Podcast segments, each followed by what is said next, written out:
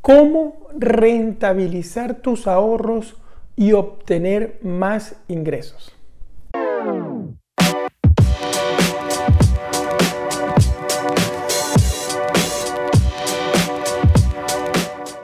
Hola, soy Mario Pérez, ingeniero y coach financiero y el día de hoy quiero compartir contigo tres formas de cómo puedes rentabilizar, sacar provecho, beneficiarte más de tus ahorros. Por supuesto, lo primero que tienes que hacer es ahorrar, pero cuando ya tienes unos ahorros, ¿cómo puedes beneficiarte más de ellos? Número uno, a través de la ganancia de capital. ¿Cómo puedes obtener ganancia de capital?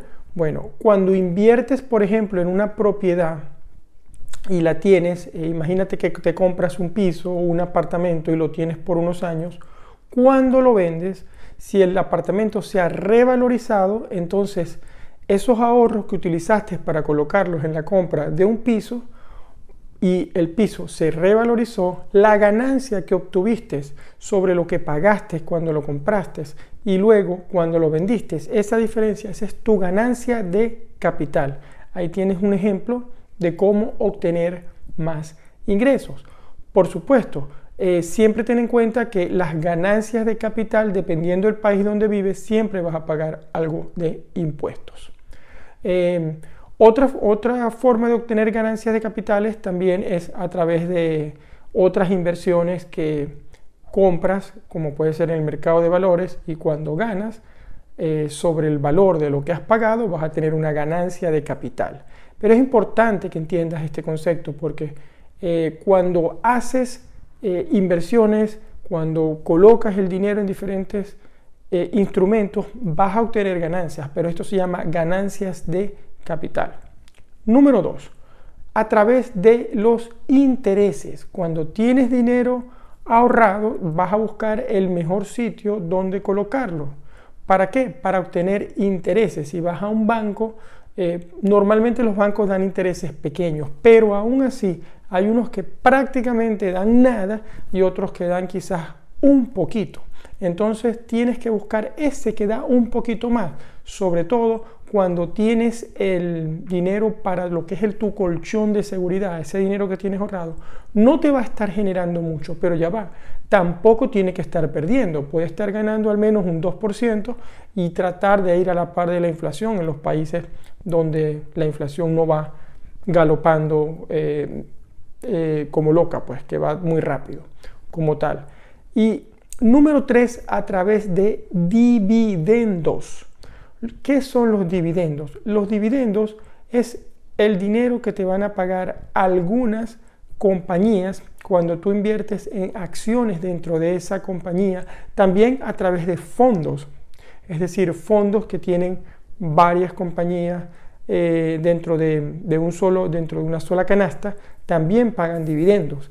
Eh, ojo con esto de los dividendos. Es muy importante decirte que las compañías deciden cómo van a pagar estos dividendos y pueden pagarlos eh, si ellos quieren o no. Claro, hay ciertos, por ejemplo, fondos donde se invierten en propiedades, lo que llaman REITs, eh, ellos están obligados a pagar dividendos hasta un 90%. Bien, es muy importante que cuando elijas compañías que pagan dividendos, no las elijas porque no, te voy a pagar un super dividendo muy alto.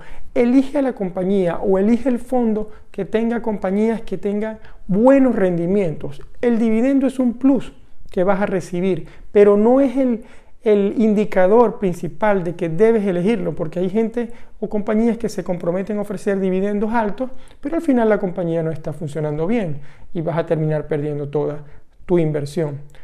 Recapitulando, ¿cómo rentabilizar esos ahorros? ¿Cómo sacarle más provecho? A través de tres caminos. El número uno, ganancias de capital, como te expliqué todo lo que compres y se revaloriza y aumenta, tú vas a tener allí una ganancia de capital a través de los intereses. En este caso, si vas a los bancos a colocar los ahorros, busca el que te dé el mejor interés.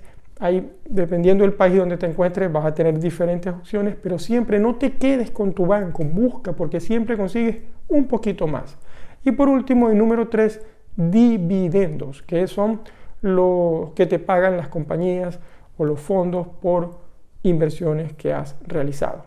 Espero que estos tres conceptos básicos sean de uso para ti y te ayuden a seguir planificando eh, ese crecimiento de tus ahorros.